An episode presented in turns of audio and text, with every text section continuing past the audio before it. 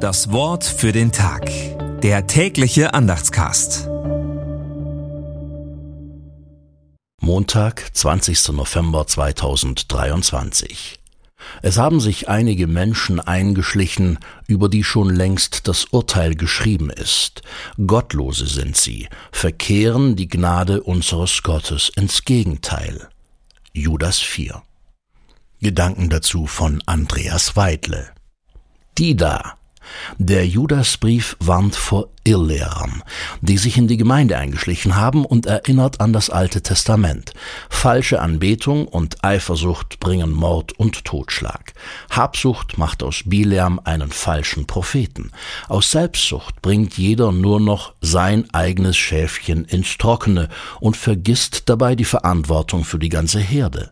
Die da, sind wie Bäume, die keine Frucht bringen, sind Schaumschläger, die nur leere Worte machen, wie Wolken ohne Regen, eine Enttäuschung für alle.